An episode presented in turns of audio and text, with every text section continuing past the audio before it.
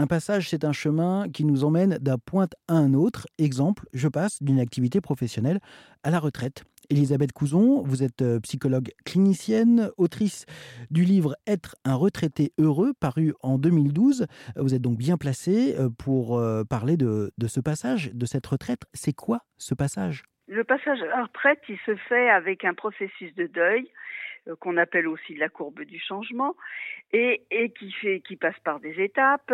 Et, et en particulier, euh, bon, il y a des étapes où on, on est un peu triste d'avoir quitté ou de quitter. Mais, il, y a, il, y a, préparé... il, y a, cinq étapes. Hein. Il y a le, le déni, la le colère, déni, la peur, la tristesse peur. et le renouveau. Voilà, c'est ça. Alors donc le déni, c'est oh non, je vais pas être à la retraite tout de suite. Non, c'est trop, c'est trop tôt pour moi. Hein. Donc il y a des personnes qui sont dans le déni et qui qui veulent pas prendre leur retraite.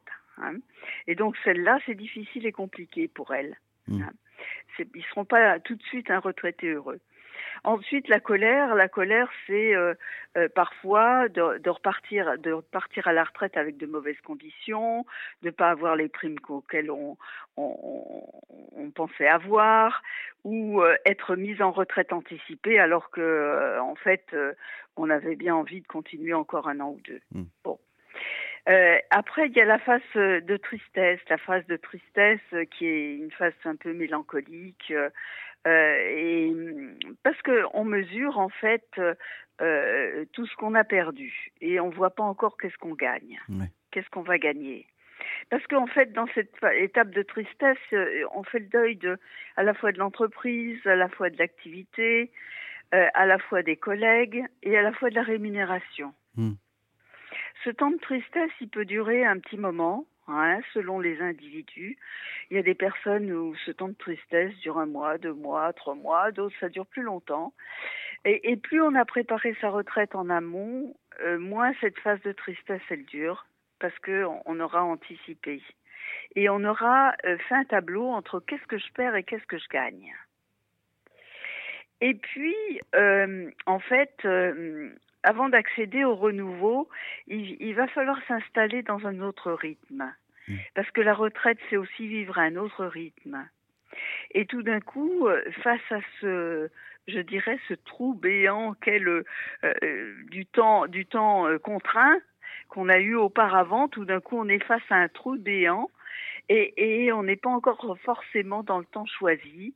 Et face à ce, à ce vide, euh, comment est-ce que je vais le remplir? Ouais. Et c'est ça, le, quand, on, oui. euh, quand on perd, quand on, on passe à la, à la, retraite, donc on, on, sait tout de suite ce qu'on perd. Donc vous l'avez dit, les, euh, les, les, amis, enfin les collègues, un environnement familier, le, le, salaire évidemment. Comment on fait pour se projeter dans ce qu'on gagne? Qu'est-ce qu'on gagne quand on est à la retraite? Du, du temps, c'est ce que vous voulez dire, du temps choisi? Alors on gagne du temps choisi. On gagne aussi peut-être à mettre plus de sens à sa vie avec des choses qu'on n'avait jamais euh, euh, eu le temps de faire. Hein, notamment euh, quand j'animais le stage retraite, préparation à la retraite, eh bien je leur demandais de faire la liste des rêves qu'ils avaient non réalisés, leurs rêves d'enfants euh, non réalisés. Et parfois j'étais très étonnée parce qu'ils avaient oublié leurs rêves. Mmh. Et, et, en fait, eh ben, en fait, dans ce temps, euh, ce temps choisi, eh bien, c'est le temps pour euh, repositionner sa vie autour de euh, qu'est-ce qui compte pour moi, qu'est-ce qui est le plus important, quelle est ma mission de vie, qu'est-ce qui peut donner du sens à ma vie, se recentrer sur mes valeurs mes valeurs profondes et comment je vais les mettre en œuvre. Et c'est ce que nous verrons dans une autre interview avec vous, Elisabeth Couzon, cette semaine sur RZN Radio ou dès maintenant, si vous le souhaitez, sur rzn.fr.